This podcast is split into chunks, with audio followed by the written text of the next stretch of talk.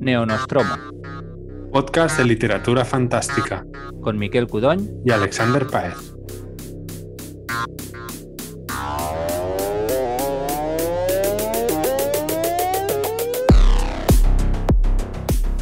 Bienvenidos a la nave Neonostromo, el podcast donde estamos Miquel y yo, Alex, eh, charlando sobre literatura fantástica. En este caso haremos dos libros de ciencia ficción, em, pero ya sabéis que hablamos de, pues, fantasía, ciencia ficción, a veces de terror eh, y a veces de cómic también. Em, y nada, bienvenidos al programa número 59 ya, Miquel. 59, tela. 59, ¿eh? Ojo. Parece que estamos cogiendo ritmo otra vez, por fin. Hemos tenido ahí una época de, mm, afectada por cierta paternidad eh, primeriza, eh, en la cual hemos estado un poco, bueno, ha sido difícil, pero parece que ya recobramos el ritmillo, llevamos ya tres o cuatro programas eh, bastante seguidos. Y nada, pues eso, lo de siempre. Vamos a hacer una pseudo tertulia improvisada sobre las últimas novedades que, que hayamos leído, o sea, novedades en sentido de los últimos libros que nosotros hemos leído. Exacto. Que, coincide que en este caso son novedades, pero. Em, y sí, charlamos un ratillo y, ya está, lo de siempre, intentar hacerlo breve y para adelante. ¿Qué nos traes hoy, Miquel? Pues yo voy a hablar de, no, sé si es la última novela del autor, pero creo que sí, eh, La Sociedad de la Preservación de los Kaiju, de John Scalzi.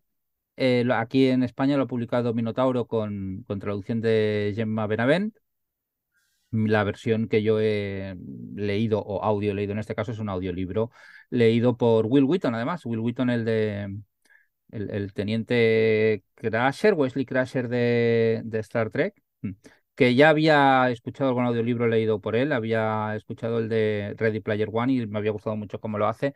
Y aquí me ha gustado un poquito menos, pero, pero no sé si es culpa del lector en este caso o que el libro no daba de más, que ya veréis que no es un libro que me haya entusiasmado. Aunque lo empecé con muchas ganas, la verdad, y, sí que tiene cosas, sobre todo en la premisa y en algunas cosas muy concretas del desarrollo que me han gustado bastante, pero el conjunto me ha parecido una novela bastante, bastante, bastante mediocre. Pero bueno, vamos si queréis al detalle. Salseo rico. Salseo rico. No, bueno, a ver, eh, ya sabéis que yo, yo, no soy un gran lector de John Scalzi, no me, no me refiero a que me guste o no me guste, sino que sé que es un señor que tiene bastantes libros publicados, además es, mm, sobre todo en Estados Unidos, extremadamente popular, tiene como mínimo un libro que es muy, muy, muy, muy, muy famoso, que es La vieja guardia, y que yo no he leído y sigo teniendo ganas de leer, es posible que este sí que me gustara, eh, pero solo es el segundo libro suyo que leo, el otro era el de The Collapsing Empire, que en castellano sé que está, pero no me acuerdo cómo cómo se titulaba y que no es un libro que me hubiera gustado especialmente. Y este, este es más un libro, yo creo, orientado al puro entretenimiento, pero yo creo que se queda un poquito corto incluso teniendo en cuenta eso. ¿eh? Yo, no soy un lector demasiado elitista, o sea que me, suelo ser consciente de lo que estoy leyendo y por qué lo leo y, me parece estupendo que el objetivo de un libro sea entretener si consigue entretener.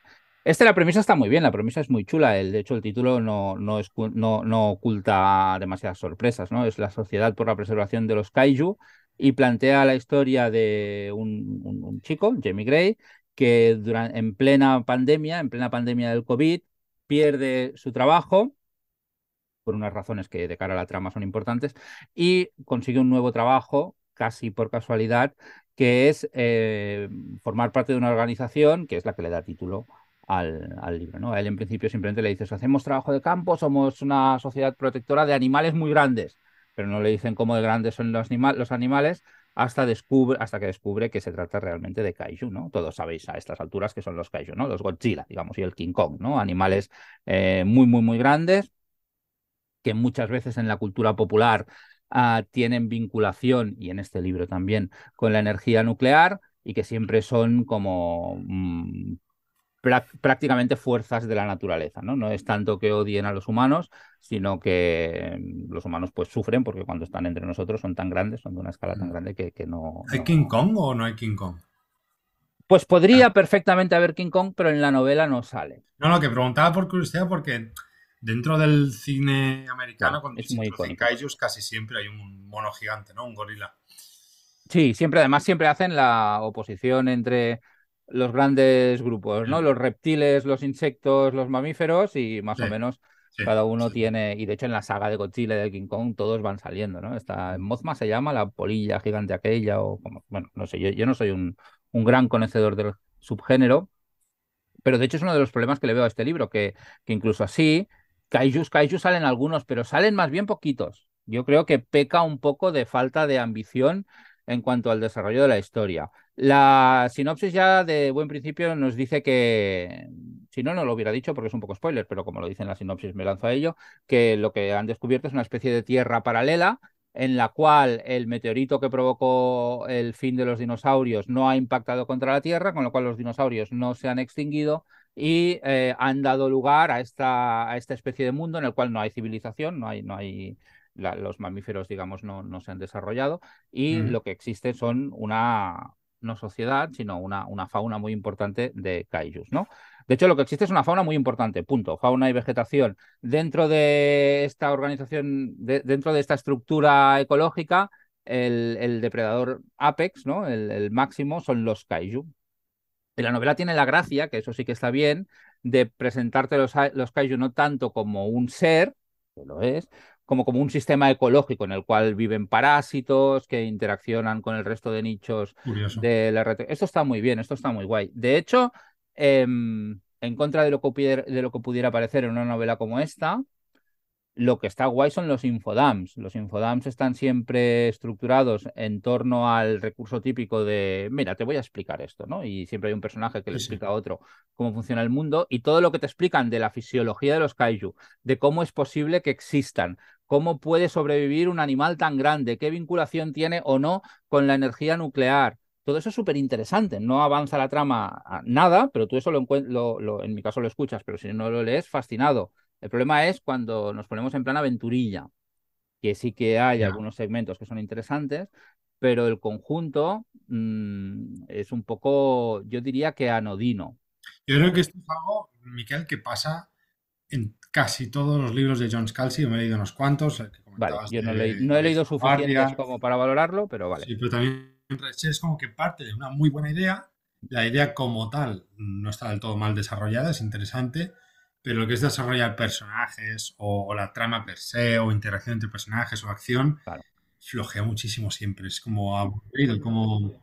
Ese es el punto que iba a, a, plantear ahora. Yo creo que este libro tiene tres limitaciones, sobre todo. Uno es el, desarrollo de personajes, todos, mm. todos, todos son exactamente iguales y hablan exactamente igual y tienen el mismo tipo de, de, diálogo, el rollo friendly banter, ¿no? De, de, de pullitas y no pullitas, pero con el mismo sentido del humor. Hay muy poca variedad en la voz de los personajes y como tampoco tienen mm. un desarrollo ah, de trasfondo ni nada, pues no tienes mucho más a lo que agarrarte. Luego, la trama es extremadamente previsible, o sea, todo, todo, todo lo que va a pasar lo ves venir de una hora lejos, pero todo mm. desde el principio, con lo cual sí es entretenido, pero es un poco, lo lees por, por inercia. Y, y, sobre todo la descompensación esa que decía entre la premisa, que sí que mola, y que además está repartida a lo largo del libro, y, el, y la parte de trama propiamente dicha, que yo creo que peca de poco ambiciosa en el sentido de que es un solo escenario, hay solo un acontecimiento importante, digamos, es, como si fuera un capítulo piloto de, de una serie de películas que podrían dar mucho de sí, es una presentación de escenario. Si supiera que es así, a mí quizá me mantendría el interés para ver como mínimo otro capítulo más, pero peca mucho de esto, es un piloto. Me estás presentando una, un escenario que es interesante, Mm, que bebe de Parque Jurásico y de algunas referencias más, pero que tampoco le sacas el partido que podrías. Y de hecho la explicación la da el propio Scalzi en el posfacio, en el que explica que él en plena pandemia estaba escribiendo un libro que por contrato estaba obligado a escribir, que era un libro muy, muy serio y muy eh, lleno de angustia, pero que le estaba costando mucho imprimirlo, ahí, escribirlo, y dado, en un momento dado se fue a dormir y cuando se despertó se le había borrado totalmente el ordenador, no se le había. Entonces estaba tan desesperado que dijo, necesito escribir otra cosa. Habló con su agente, que tenía la obligación de, o sea, que, estaba, se había comprometido a publicarlo, el otro fue muy, muy comprensivo, y en dos meses escribió esta novela, que era una cosa mucho más ligerita, que le apetecía mucho y se la sacó de encima. Y yo creo que precisamente lo que le falta a esta novela es haberla madurado un poco más. El, tío no escribe mal, o sea, tú a nivel de frases, a nivel de sí, es ligerito, no es un prodigio de la prosa. Sí, pero es verdad que puede.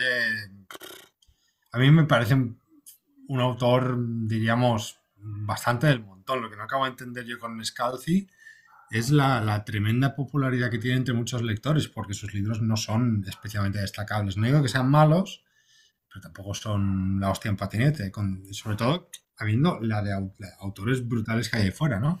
Y me sorprende mucho siempre que tenga tanto éxito, que lo traduzcan tanto, que porque yo creo que no debe ni, ni deben, no sé, es, algo que no me explico, me alegro por él, ojo, me da igual. Sí, además él a mí me cae bien, o sea, cuando he leído declaraciones suyas y tal. Sí, sí, es un tío muy, activista y muy, muy activo en redes y todo, pero, pero sus libros, no sé, son normales, ya está. El de la vieja guardia, ¿qué tal está? ¿Tú sí que lo has leído? El primero no está del todo mal, pero si ya te has leído, ¿cómo se llama este libro sobre los eh, que tanto te gusta el autor?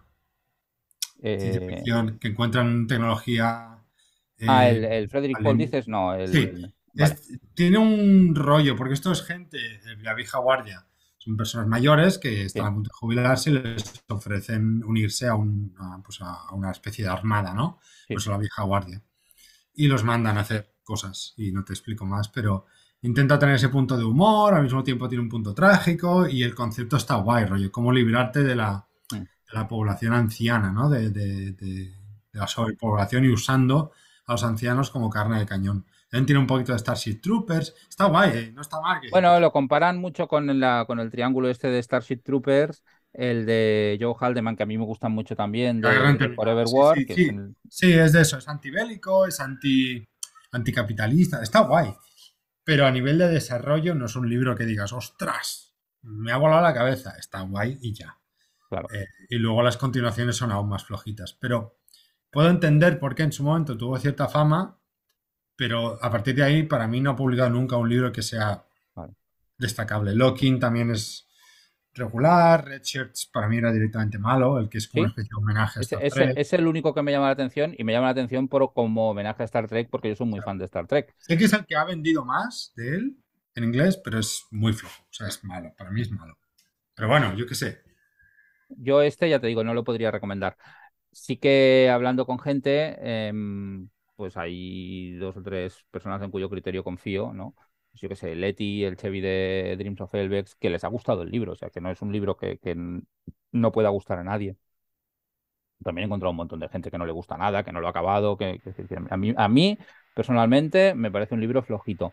Y, y lo que decía, le reprocho mucho yo creo que un libro que está escrito sin ansias de ser una gran novela y con ansias de entretener, entretener tiene que hacerlo, o sea, tiene que ser divertido, tiene que engancharte. Mm, totalmente, sí, Totalmente, ¿no? O sea, tiene que.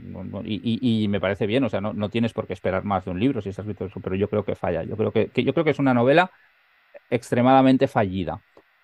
Aunque es cortita y la idea, la premisa es suficientemente guay como para que, ostras, que para que me dé incluso rabia que no la haya aprovechado. El, tema de los kaijus, pero luego tampoco salen tantos, está, está chulo, está chulo. Y tiene un par de escenas que sí, que son guays, pero un par de escenas no te levantan una novela. No. Y eso es pues básicamente lo que tengo que decir, ¿eh? Sí, sí, no. Que eso, yo qué sé. De hecho, me sorprende que la hayan publicado, pero bueno, yo qué sé. Bueno, es el típico libro. Yo lo leí porque buscaba una... Estaba buscando un audiolibro para ir a trabajar que no durara demasiado y eh, mira, y, tenías, y tenía curiosidad por el libro, si no, no, no lo hubiera empezado, ¿eh? pero... Y de hecho, eh, las primeras, no sé, la primera hora así, pensaba, ostras, esto va a molar. Es decir, que no es, pero no. Y ya está, eso es lo que tengo que decir. Chachi, pues, pues voy yo. Pues venga. yo os voy a hablar de otra novedad que acaba de publicarse ahora, nada, hace dos semanas, no mucho. Y de hecho me lo mandaron digital para hacer eh, reseña y eso. Y, me, enganchó. Ese The Blighted Stars de Megan O'Keefe, es una autora eh, inglesa, si no me equivoco, eh, irlandesa, pero no quiero pecar tampoco de, liarla. Y es, una, mm, o sea, esta autora se dedica a la robótica y a, ciertos campos de la ingeniería y, de la ciencia, por lo tanto suele escribir ciencia ficción, space opera, tiene otra saga que se llama Velocity Weapon y no sé qué. Em, es space opera, pero siempre tiene un puntito hard o especulativo muy interesante. En cambio, en, en Blight Stars el puntito especulativo va bastante más allá, mete un montón de cosas, que ahora, voy a mencionar algunas para que tengáis una idea, pero es que además consigue hacer un libro súper entretenidísimo con una protagonista que es geóloga. Es decir, no, perdona, ella no, el, chico, el protagonista hombre es geólogo. O sea, mm, y la novela es brutal. La geología eh, mola, ¿eh? Yo voy aquí a defender, a, romper una lanza a favor de la. Estudian rocas, piedras. Que eso, mola un huevo. Sí, un huevísimo. Hay eh, gente de letras. El libro empieza, es un poco complejo de explicar, porque imagínate que tienes que resumir Dune en una frase, es complejo, y tiene el mismo estilo de complejidad, tiene un sistema político muy denso y tal. Pero vamos a decir que hay una serie de corporaciones que controlan sectores de la galaxia, por decirlo así, y eh, explotan a nivel minero los planetas para extraer un material concreto que les sirve para los viajes interestelares o para la tecnología que se usa en este, en este universo, ¿no? Lo cual ya os está recordando mucho a Dune y las especias y Arrakis y todo el rollo. Es, yo creo que claramente está inspirado en eso. Em, y tenemos a nuestra protagonista, la protagonista mujer, que es una especie de asesina, soldado, espía que se consigue infiltrar en la nave donde está la especie de CEO, el, Elon Musk de esta corporación, para asesinarlo.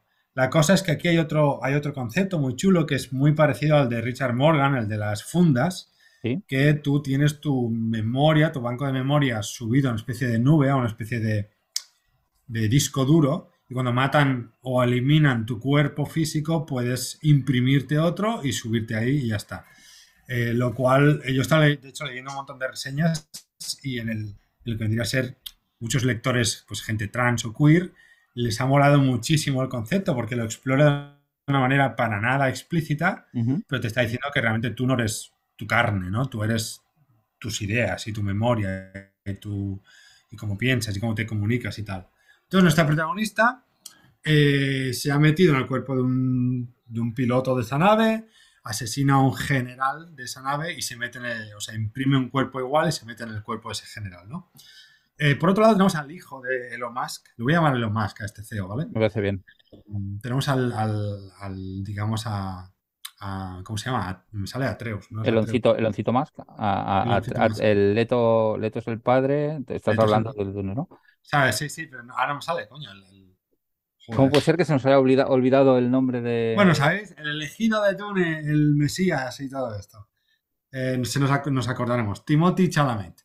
Eh, Timothy Chalamet es, es, geólogo y de hecho odia profundamente la política ultracapitalista y liberalista de su padre, que básicamente implica en destruir por completo el ecosistema de muchos planetas para, para, para sacar esos materiales, ¿no? Y bueno, en cualquier caso, cuando esta mujer. Por eh, Paul Atreides, Paul Atreides. Atreides, Paul Atreides. Nuestro Paul Atreides, Timothy Chalamet. No, cuando la, la espía asesina boicotea la nave entera, esta cae en un planeta, se, se, ve atraída por la órbita gravitacional del planeta, caen allí y se estrellan, dando un resultado que es un planeta que el padre de Timothy Chalamet, Paul Atreides, ya había, eh, digamos, minado, así que está prácticamente muerto, ¿no? No hay nada. Eh, se estrellan allí y bueno, empieza a haber una especie de cosita, porque claro, ella quiere acabar con toda esta eh, gran compañía, ¿no? Gran, gran corporación, lo cual implica también a él. Pero empieza a ver que él está muy preocupado por el ecosistema del planeta, por lo que hace el, o sea, tiene también ese punto ecologista Ursula K. ¿no? Eh, y empiezan a entrar una amistad como de enemies to, to friends, digamos, y también empiezan a descubrir que no, el planeta no está del todo muerto, sino que bajo la corteza putrefactosa hay cosas, ¿no? Em, hay mucho más, que no quiero tampoco entrar, hay, hay servo armaduras de esta, yo que sé, hay un montón, hay acción chulísima, las primeras 60, 70 páginas son pura acción Marvel, o sea, brutal, o John Wick, que decíamos el otro día. Básicamente es correr por los túneles de una nave que está cayendo en un planeta, ¿no? Para salvar la vida. Eh, muy chulo. El libro está escrito muy, muy, muy guay. Yo tenía miedo de que fuera a ser un poco denso, porque no es corto, tampoco es largo. Pero la verdad es que se lee muy bien en inglés. Es súper accesible, a pesar de toda la, la jerga tecno, tecnojerga científica ingenierosa. Está muy bien, es muy divertido, es muy entretenido y tengo unas ganas brutales de, agarrar el segundo ya. Va a ser una trilogía, eh, aunque es, es semi-autoconclusivo. Termina una especie de arco narrativo. Bueno, eso está bien. Hay un arco narrativo de fondo de más amplio espectro, ¿no? Que, se queda ahí un poco a ver qué pasa. Pero me ha gustado un montón. Yo sabía que me iba a gustar, eh, porque la autora me, me interesa, pero el libro me ha parecido de una calidad muy, muy, muy alta, muy alta no decae en ningún momento y arriesga mucho con escenas semi-infodam donde el tío habla de cosas de piedras y de geología, ¿no? Eh, súper entretenido, muy divertido, mucha acción y unos personajes también muy interesantes. Bueno, se está hablando bien, ¿no? De esta autora. Yo el libro creo que había oído hablar bien, justo a Leti de Fantástica Los City Weapon, ¿no? Y esos. Sí. Sí, sí, lo tengo por ahí también, está muy bien. Este está mejor, para mi punto de vista. Bueno, que acabe, que deje un arco cerrado, como mínimo, mejora las probabilidades de que lo lea. Ahora mi, mi, atención de trilogías está hasta que no termine los de Adrian Tchaikovsky de los arquitectos. que desearemos pendiente de un, sí. un programa, un neonostromo especial de la trilogía completa, ahora que ha salido el tercero. ¿Ya, podemos, ¿Ya podemos comenzar el segundo?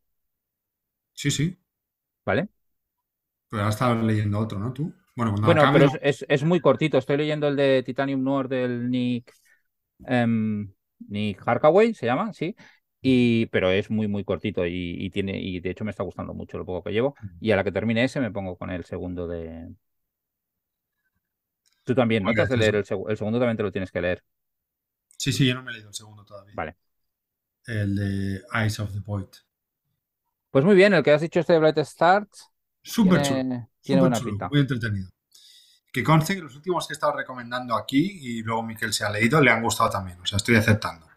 versión... No, pero siempre has acertado. Ah, bueno, aquí voy a intervenir y decir que versión lo recomendé yo. Es el que dijo que dice que anda que no para el spoiler club y luego tú Un carajo gordo para ti. Anda que no, tengo las, las, las capturas de WhatsApp que puedo hacer para demostrarlo. El de versión lo propuse, yo. Una, mierda para entera.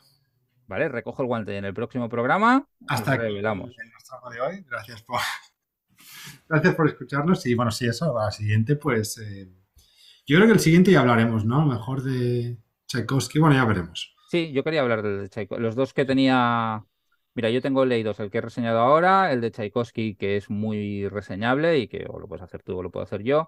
Y tengo uno de mm, Beneath the, Rising, Beneath, the, ah, Beneath the Rising, creo que es, de Premi Mohamed, que es una autora indocaribeña que no está mal, tiene un punto Lovecraftiano, tampoco me ha entusiasmado. Mm, es uno que si lo reseño bien, si no también, pero que... ¿Han publicado en catalán? ¿Puede ser? Eh, en catalán han publicado otro de esta autora, que son ah, dos novelas breves. Este no, este no lo había vale, Em, Chachi, yo tengo, me he leído un manga de ciencia ficción clásico que comentaré en el siguiente programa, se llama Eden, de ah, Hiroki Endo. Eh, ciencia ficción, cyberpunk, con una estética muy Akira, está chulo, ya lo comentaré. Bueno, yo o, haré el de Tchaikovsky o haré el de Nick Harkaway de Titanium Noir, si lo he acabado. Que ese también. Mucho bien.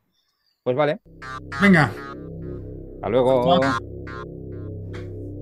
Thank